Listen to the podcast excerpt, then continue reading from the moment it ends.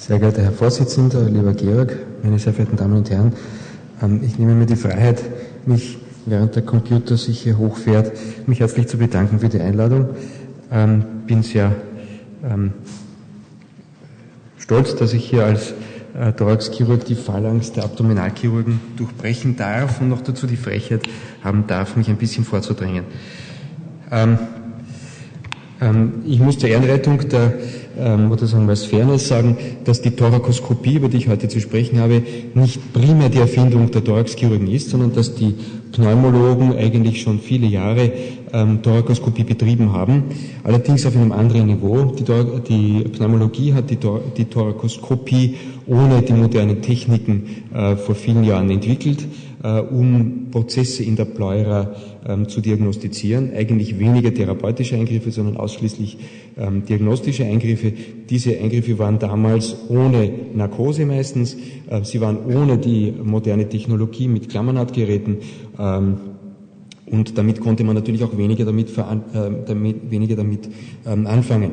Das, was wir heute als Thorakoskopie bezeichnen, ist ähm, ein, die sogenannte Videotorakoskopie. Das heißt, wir verwenden moderne Technologie, analog der Abdominalchirurgie, wo die endoskopische Kamera mit einer, äh, das endoskopische Instrumentarium mit einer Videokamera verbunden wird und dadurch ähm, es möglich ist, ähm, auf einem Monitor den, äh, die, die Operation zu verfolgen. Ähm, um, die, äh, um den Ausdruck Videotorakoskopie Ihnen noch näher zu bringen, das ist ein Ausdruck VATS, WATS wird Ihnen öfter unterkommen als, als ähm, moderner, also moderne Abkürzung. Das steht für Video Assisted Thoracic Surgery und ähm, bedeutet einen minimalen, minimal invasiven Zugang zum Thorax über einen Mon Fernsehmonitor mit geringem oder überhaupt keinem Spreizen der Rippen, was natürlich auch eine ähm, Auswirkung auf die Schmerzbelastung des Patienten hat. Wie auch also analog der Abdominalchirurgie geht es um eine Reduktion der, des Schweregrades und der Dauer der, äh, der, der postoperativen Schmerzbelastung. Ähm, die Patienten sollten eine geringere respiratorische Dysfunktion nach der Operation haben und insgesamt einen kürzeren Spitalsaufenthalt mit einer rascheren ähm, ähm, äh, normalen Lebensqualität.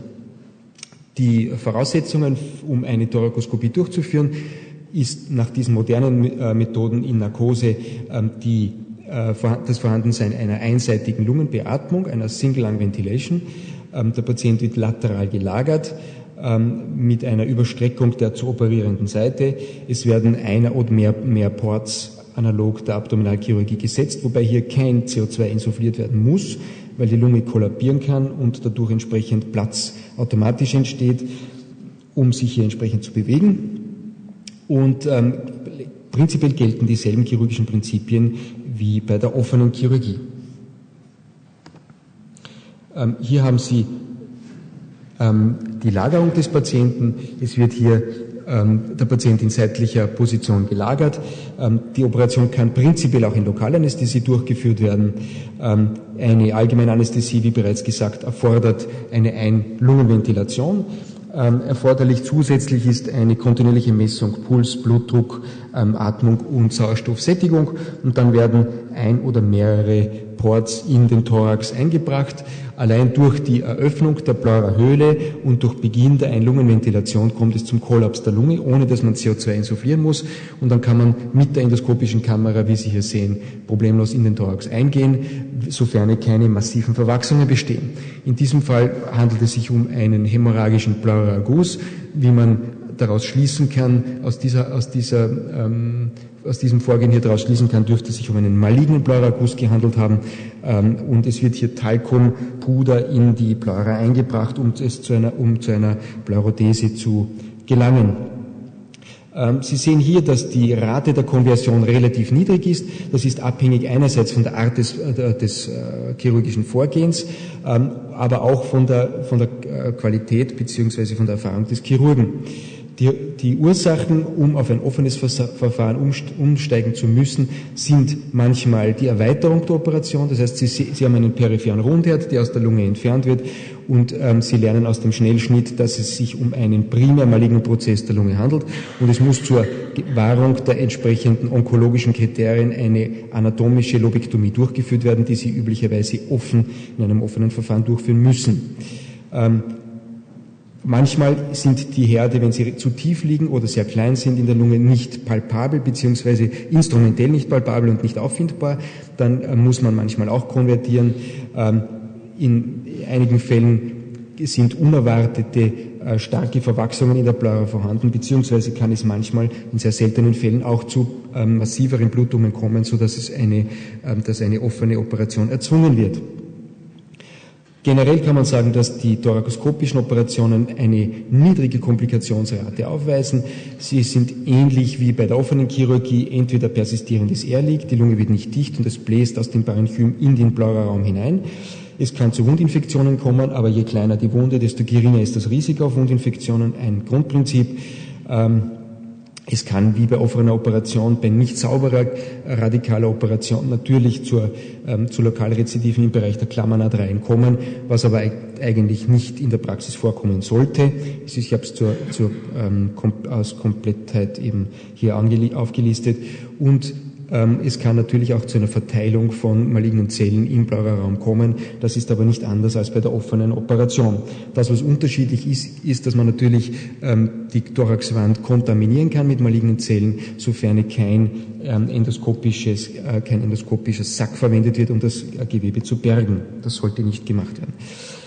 Um etwas praktisch bezogen Ihnen hier zu zeigen, gibt es hier mehrere Indikationen. Es gibt die gesicherten Indikationen, wie bei Pleuraergüssen, Pneumothorax, ähm, der solitäre Rundherd in der Lunge, dann zur Durchführung von Lungenbiopsien, zum Staging von Lungenkrebs, nach Trauma, äh, bei, Traum, bei Polytrauma bzw. thorakalem Trauma und zur thorakalen Sympathektomie, die nach wie vor ähm, im Fluss befindlichen und äh, verzeihen Sie die im Fluss befindlichen Indikationen bzw. nicht gesicherten Indikationen äh, ist, ist die thorakoskopische Behandlung von Lungenkrebs, dann Lungenmetastasen, äh, die Rolle der Thorakoskopie beim Ösophaguskarzinom, die Thymektomie speziell bei der Myasthenia gravis und die Lungenvolumensreduktion. Die pleuralen Indikationen, nur als kurzer Überblick, äh, gibt es diagnostische Eingriffe bei Pleuragus, Kylothorax, ähm, unbekannte pleurale Tumore, aber auch zur Verifizierung und zum Staging vom, vom diffusen malignen Pleuramesotheliom und therapeutische Indikationen, Pleurodese beim malignen Pleuragus, äh, Behandlung des Früh-MPMs im ersten oder zweiten Stadium oder aber das sogenannte Perikardfenster. Und Sie haben hier so einen Patienten. Es handelt sich um eine Patientin mit einem nach Mammakarzinom mit einem Pleura und einem Perikardagus, den man gut erkennen kann. Ähm, es wird hier wieder thorakoskopisch die äh, Pleura trainiert und ein Perikardfenster durchgeführt. Es wird hier das Perikard dorsal des Nervus phrenicus eröffnet ähm, und hier das, ähm, das Perikard entsprechend ausgesaugt und danach ein Perikardfenster in der Größe eines äh, mit einem Durchmesser von etwa zwei Zentimeter durchgeführt, damit der maligne Pleuragus in die Pleura abbringen kann. Ich erspare Ihnen den Rest, damit wir hier weiterkommen. Ähm, für Lungenerkrankungen gibt es ebenfalls diagnostische und therapeutische Indikationen. Die Hauptindikation wird in erster Linie sein die, der periphere Rundherd. Ähm, Sie sehen hier so einen Fall oben dargestellt, wo hier mit, einem Draht, mit einer Drahtmarkierung der Herd lokalisiert werden kann. Ähm, dann in zweiter Linie die Diagnose von interstitiellen Lungenerkrankungen. Die therapeutischen Indikationen sind der, äh, der ähm, rezidivierende Spontanpneumothorax, die endoskopische Behandlung oder die endoskopische Lungenvolumensreduktion, aber auch anatomische Resektionen im Sinne einer Lobektomie sind möglich. Kurz zu einzelnen Indikationen. Der primäre Spontanpneumothorax ist meistens verursacht durch ähm, Bulle in der, im Apex der Lunge, die platzen können. Die Ursache dafür sind alveoläre Druckunterschiede zwischen der Basis der Lunge und dem Apex, die dann letztlich zu einem, ähm, zu einem stärker negativen Druck im Apex der Lunge führen. Gleichzeitig oder dadurch besteht eine höhere mechanische Belastung der apikalen Region im Vergleich zur basalen Region und eine verstärkte Volumensänderung der äh, basalen Regionen im Vergleich zur apikalen Region, wie Sie hier sehen können. Das heißt, der Mechanismus ist üblicherweise, dass, in, dass wenn es zu einem Pneumothorax kommt, dass hier die subpleural sitzenden Bulle frei in die Pleura, direkt in die Pleura rupturieren und zum Pneumothorax führen, analog einem, einem Fahrradschlauch, der ein Loch hat. Ähm, es gibt aber auch den indirekten Mechanismus, wo die Luft aus den rupturierten Bulle intraparenchymal entlang der interalveolären Septen ins Mediastinum weitergeleitet wird und dann erst sekundär in die Pleura rupturieren. Demnach ist die Operation primär eine parietale partielle Pleurektomie. Es wird hier der, die, der Apex der Pleura entfernt. Damit kann ich diesen Mechanismus, den direkten Mechanismus ausschalten. Wenn ich gleichzeitig eine Bullektomie durchführe, das heißt das äh, bullertragende Areal reseziere, kann ich auch den zweiten Mechanismus ausschalten und gleichzeitig erhalte ich mir basal, ich habe hier oben eine Sicherung des Areals und kann aber trotzdem basal die Verschieblichkeit der Lunge erhalten. Also die Kombination der Pleurektomie mit der Bullektomie ist hier die beste, der beste Zugang. Ähm, es gibt Diskussionen, warum man nicht in manchen Fällen eine Feinnadelbiopsie macht, wenn, wenn es um einen peripheren Rundheit, um die Diagnose eines, eines peripheren Rundheits geht. Ähm, es gibt mehrere Indikationen, warum man das, wann man das machen kann, wann man das zum Beispiel der Thorakoskopie vorziehen soll, speziell bei multiplen Herden, aber auch zur, bei, bei Kindern. Speziell immer dann, wenn ich eine Operation vermeiden möchte, kann man natürlich eine Thorakoskopie, äh, kann man eine CD-gezielte Feinnadelaspiration durchführen. In manchen Fällen ist es sehr schwierig, wie ich bereits gesagt habe, diesen Herd zu lokalisieren, weil zu klein oder zu tief im Parenchym. Dazu haben wir eine Arbeit gemacht, eben mit einer Drahtmarkierung, wie man diesen Herd dann leichter auffinden kann. Ähm, Sie können sich gut vorstellen, dass es auch mediastinale Indikationen gibt, Biopsie von Tumoren, mediastinale Zysten, Thymektomie, ähm, aber auch, wie gesagt, die, die, äh, der Perikard Agus. Ähm, ein wichtiges Thema, und das wird der Professor Bischof bestätigen, ist sicher die thorakale Sympathektomie, speziell zur Behandlung der, der palmaren Hyperhidrose, aber auch zur Behandlung ähm, des Sudex-Syndroms oder bei Patienten mit einem Renault-Syndrom. Ähm, alternativ oder als zusätzliche Indikationen ähm, äh, kann man die Thorakoskopie verwenden bei Patienten mit Hämatothorax bzw. traumatischen diaphragmalen Hernien. Ähm, was ist die Rolle der Thorakoskopie bei Lungenmetastasen? Ich habe diesen Vortrag absichtlich ähm, entsprechend dem Thema sehr kontroversiell beziehungsweise provokant dargestellt. Sinnvolles und Machbares. Machbar ist mehr, oder weniger sehr, sehr viel bereits.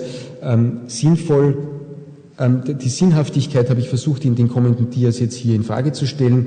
Ähm, prinzipiell Metastasenchirurgie macht nur Sinn, wenn Metastasen komplett und äh, komplett ähm, entfernt werden können. Also wenn Residualtumor vorhanden ist, braucht man die, braucht man die ähm, Metastasenchirurgie in der Lunge gar nicht äh, erst beginnen. Ähm, es gibt Arbeiten aus den 90er ähm, Jahren oder aus den 90er Jahren des vorigen Jahrhunderts, wo konstatiert wird, dass die Thorakoskopie und auch die Computertomographie viele Herde in der Lunge übersieht, so man gleich primär offen vorgehen soll. Ich habe das absolut, ich habe das hier in Frage gestellt, weil ein modernes Spiral-CT mit ungefähr 900 Schichten ähm, in zwei Millimeter Abstand sicher wesentlich sensibler ist als der, ähm, als der tastende Finger. Und ich glaube, dass ein zwei Millimeter oder drei Millimeter großer Herd im Zentrum der Lunge palpatorisch nicht auffindbar ist und wir mehr, mehr Herde in der Computertomographie heute finden, als wir es offen finden können. Äh, was, den was das Ösophaguskarzinom angeht, habe ich das auch provokant dargestellt. Ähm, die Operationszeit, Operationszeit ist sicher auch in erfahrenen Händen länger als das offene Verfahren. Ähm, die äh, Komplikationen werden in manchen Studien als hier erhöht dargestellt, sodass einige Autoren ähm, die sich auch mit diesem Thema vermehrt beschäftigen, keinen eindeutigen Vorteil für die äh, thorakoskopische Entfernung des Ösophagus sehen. Allerdings gibt es dazu keine prospektiven Studien und man muss selbstverständlich auch den Kostenfaktor für die, äh, für die ähm, Einweginstrumente berücksichtigen. Das Gleiche betrifft die Operation des, ähm, des Thymus bei Myasthenia gravis. Äh, es ist hier auch die, den, der Wert und der Vorteil für den Patienten in Frage gestellt. Auch hier gibt es keine prospektive Studien und ähm, manche ähm, Chirurgen sagen, dass so eine Operation nur radikal durchführbar ist mit, ähm, mit der Hilfe, mit Zuhilfenahme des äh, Da Vinci Roboters. Lungenvolumensreduktion ähm, ebenfalls kontroversiell, keine prospektiv randomisierten Studien. Es ist prinzipiell offen möglich, aber es gibt große Studien oder große Erfahrung auch in äh, Universitätskliniken, speziell in Zürich, aber auch meine Abteilung führt die, äh, die, äh, die Volumensreduktion thorakoskopisch in den meisten Fällen durch. Wie schaut das jetzt abschließend mit der Lobektomie aus? Ist es möglich, ähm, eine anatomische, äh, anatomische Lobektomie durchzuführen ähm, auf thorakoskopischer Weise? Und wir müssen diese, diese Dinge hier berücksichtigen. Wie sicher ist das im Falle einer Blutung? Ähm, wie, wie sauber und wie, äh, wie onkologisch korrekt können wir das durchführen? Was ist der Vorteil für den Patienten und was kostet das? Wir müssen immer berücksichtigen, dass Thorakoskopie nur, ein neuer Zugang, aber keine neue Operation ist. Das heißt, wir müssen die Prinzipien, die onkologischen Prinzipien, die wir in der offenen Thoraxchirurgie äh, anwenden, auch für die thorakoskopischen Operationen fordern. Es gibt selbstverständlich absolute und relative Kontraindikationen, die ich Ihnen aus Zeitgründen hier ersparen möchte. Ähm, ich kann nur sagen, dass es Arbeiten dazu gibt, wiederum provokant dargestellt, die sagen, dass die subanatomische Resektion, also eine Resektion weniger als eine Lobektomie, eine ungefähr dreifach so hohe, dreifach so hohe lokale Rezidivrate hat, vergleichbar mit, äh, verglichen mit der Lobektomie, dass ähm, in ungefähr 30 Prozent bei Patienten ohne klinischen Lymphknotenbefall letztlich äh, in der Histologie doch ein Lymphknotenbefall gefunden wird und dass es natürlich auch sogenannte Skip-Metastasen gibt. Das heißt, wir haben negative N1-Lymphknotenstationen, aber befallene N2-Lymphknotenstationen und hier ist der CT sicher nicht ähm, verlässlich. Das trifft hier definitiv zu. Das heißt, es wird gefordert in allen diesen Studien, dass eine komplette, radikale, systematische Lymphadenektomie erfordert, ähm, durchzuführen ist. Das zeigt, soll nur zeigen, dass auch im Stadium T1N0, also dem frühestmöglichen Stadium eines Bronchiuskarzinoms, in etwa 20 Prozent bereits äh, Metastasen in mediastinalen Lymphknotenstationen auftreten können. Und hier kommen wir schon zu diesem Problem. Manche Leute sagen, man kann speziell die Lymphknoten paratracheal hier oben, aber auch die Lymphknoten infrakarinal oder bereits oder auch paraösophageal thorakoskopisch nicht in entsprechender Weise wie bei der offenen Operation entfernen. Wie sieht's mit den Vorteilen für den Patienten aus? Hat der Patient weniger Schmerzen und wie ist die postoperative Lungenfunktion?